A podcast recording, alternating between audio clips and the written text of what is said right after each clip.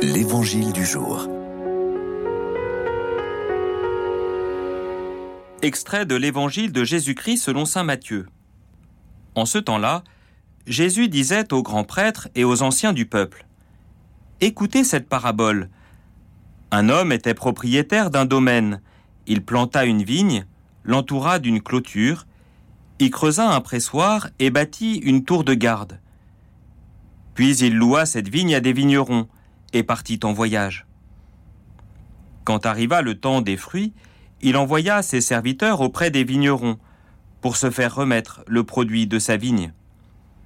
Mais les vignerons se saisirent des serviteurs, frappèrent l'un, tuèrent l'autre, lapidèrent le troisième. De nouveau, le propriétaire envoya d'autres serviteurs, plus nombreux que les premiers, mais on les traita de la même façon.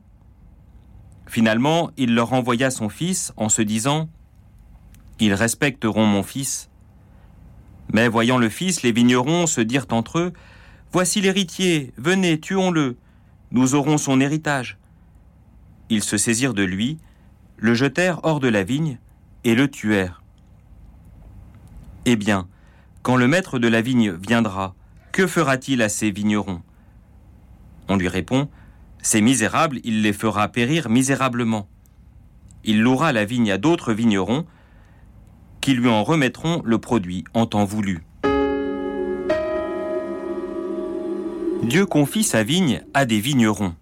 Par toutes les responsabilités que nous exerçons, qu'elles soient familiales, professionnelles, ecclésiales, nous sommes, nous aussi, des vignerons du Seigneur. Nous avons en charge une partie de sa vigne, de son peuple. Nous pouvons alors être de bons vignerons qui s'intéressent d'abord à la vigne, de bons pasteurs qui s'intéressent d'abord à la sanctification des personnes qui nous sont confiées, ou nous pouvons être comme les mauvais vignerons de l'Évangile, cherchant notre intérêt propre, profitant de notre pouvoir ou de nos avantages.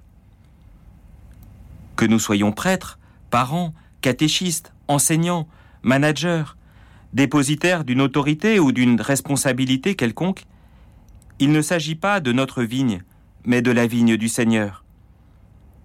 Les personnes qui nous sont confiées ne nous appartiennent pas, mais nous sommes serviteurs de leurs biens et de leurs relations avec Dieu.